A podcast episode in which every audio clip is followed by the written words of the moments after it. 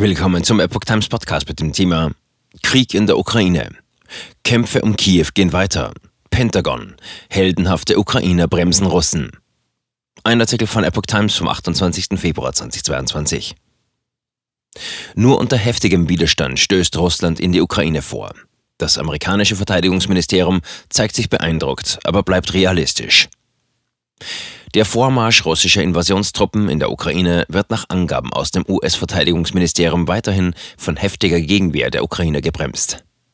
Die Ukrainer leisten erbitterten Widerstand, sagte ein hochrangiger Mitarbeiter des Ministeriums in einem Briefing für Journalisten. Das ist heldenhaft, das ist inspirierend und das ist für die Welt sehr deutlich zu sehen. Man beobachtet zudem Treibstoff- und Logistikengpässe der russischen Truppen. Nach unserer Einschätzung haben sie nicht mit dem Ausmaß des Widerstands gerechnet, auf den sie stoßen würden, sagte der Regierungsvertreter weiter. Es sei aber davon auszugehen, dass die russischen Streitkräfte sich anpassen und die Herausforderungen bewältigen würden. Kiew noch nicht eingenommen. So nehmen die russischen Truppen Kiew immer mehr in die Zange. Von Süden stoße eine große Kolonne russischer Militärfahrzeuge auf die ukrainische Hauptstadt vor, sagte der Berater des ukrainischen Innenministers Vadim Denisenko am Sonntag dem Portal strana.news zufolge.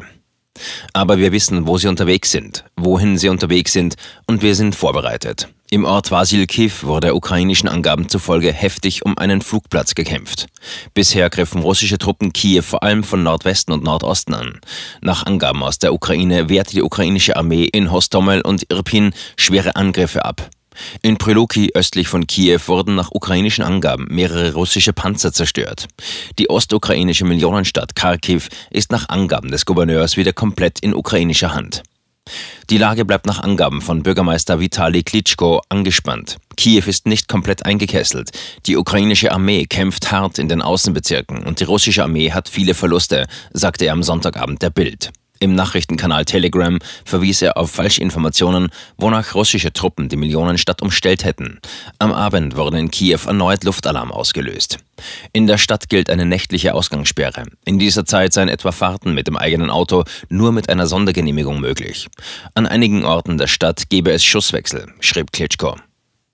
Bilder von zerstörten Panzern. In der Kleinstadt Butscha zeigten Aufnahmen viele zerstörte Panzer. Außerdem gibt es ein verifiziertes Video, in dem zu sehen war, wie Militärfahrzeuge auf Häuser schossen und so Schaden anrichteten. Der Ort liegt etwa 25 Kilometer nordwestlich vom Kiewer Zentrum. Die russische Armee warf den Ukrainern vor, sie setzten bei den Kämpfen vor Kiew verbotene Phosphorbomben ein. Die Ukraine behauptet ihrerseits, Russland nehme gezielt auch Zivilgebäude ins Visier.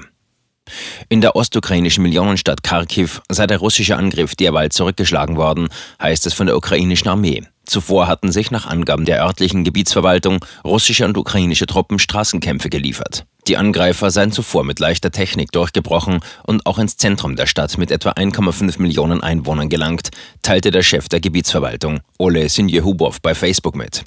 Die ukrainischen Streitkräfte würden die Gegner besiegen. Zivilisten sollten in Häusern und Schutzräumen bleiben. Videos in sozialen Netzwerken zeigten mehrere Militärfahrzeuge. Die ukrainischen Streitkräfte ziehen für die Verteidigung der Hauptstadt Kiew weiter Kräfte zusammen. Es gehe vor allem um die Abwehr des russischen Angriffs im Norden und im Nordwesten der Hauptstadt, schrieb Vizeverteidigungsministerin Hanna Malja bei Facebook. Im ganzen Land laufe die Mobilisierung. Die Luftwaffe habe russische Kampfjets und Transportmaschinen über Kiew abgefangen. Im Süden habe die Marine eine russische Landung vereitelt. Russland gibt erstmals eigene Opfer zu. Russland räumte erstmals eigene Opfer beim Krieg gegen die Ukraine ein. Die russischen Soldaten beweisen Tapferkeit und Heldentum bei der Ausführung der Spezialoperation, sagte der Sprecher des Verteidigungsministeriums in Moskau, Igor Konaschenkov, der Agentur TASS zufolge am Sonntag. Leider gibt es unter unseren Kameraden Tote und Verletzte. Zahlen nannte Konaschenkov nicht. Er betonte aber, die Verluste seien um ein Vielfaches niedriger als die Zahl ausgelöschter Nationalisten. Russland bezeichnet die ukrainischen Streitkräfte als Neonazis. Die Ukraine gab an, dass bisher etwa 4300 russische Soldaten getötet worden seien. Diese Angaben können nicht unabhängig geprüft werden. Konaschenkov drohte erneut der ukrainischen Führung, die Anführer des Kiewer Regimes und ihre Ausführenden seien bekannt. Ihr werdet alle gefunden und unweigerlich schwere Verantwortung tragen, kündigte Konaschenkov an. Er warf der Ukraine vor, gegen die Konvention zur Behandlung von Kriegsgefangenen zu verstoßen.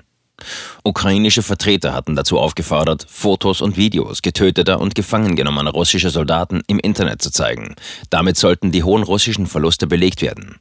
Russland spricht bei dem Angriff auf die Ukraine nicht von einem Krieg, sondern von einer Sondermilitäroperation.